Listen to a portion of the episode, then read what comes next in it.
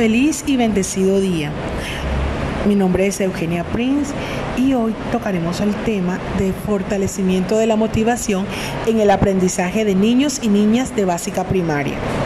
Los niños y niñas de básica primaria en las instituciones públicas de Magangué, estrato 1, presentan en su mayoría apatía y desmotivación en sus hogares, estos niños no cuentan con cuidadores eficientes.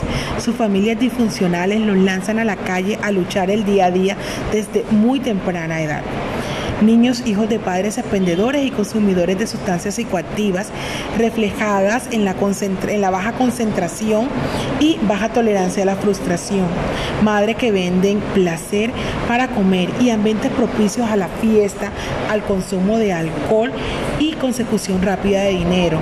Convierten a los niños y niñas a percibir que el estudio como ineficiente, poco útil para su vida niños vacíos de cognición, a los cuales se intenta sacudir de su pasividad de ovejas, motivar y aumentar su conexión que se sacudan, que su sacudida sea veraz, que la motivación los lleve a la conclusión que solo el estudio los convierte en seres despiertos, seres que rompen la opresión de un estado desigual de lumpen mandatarios.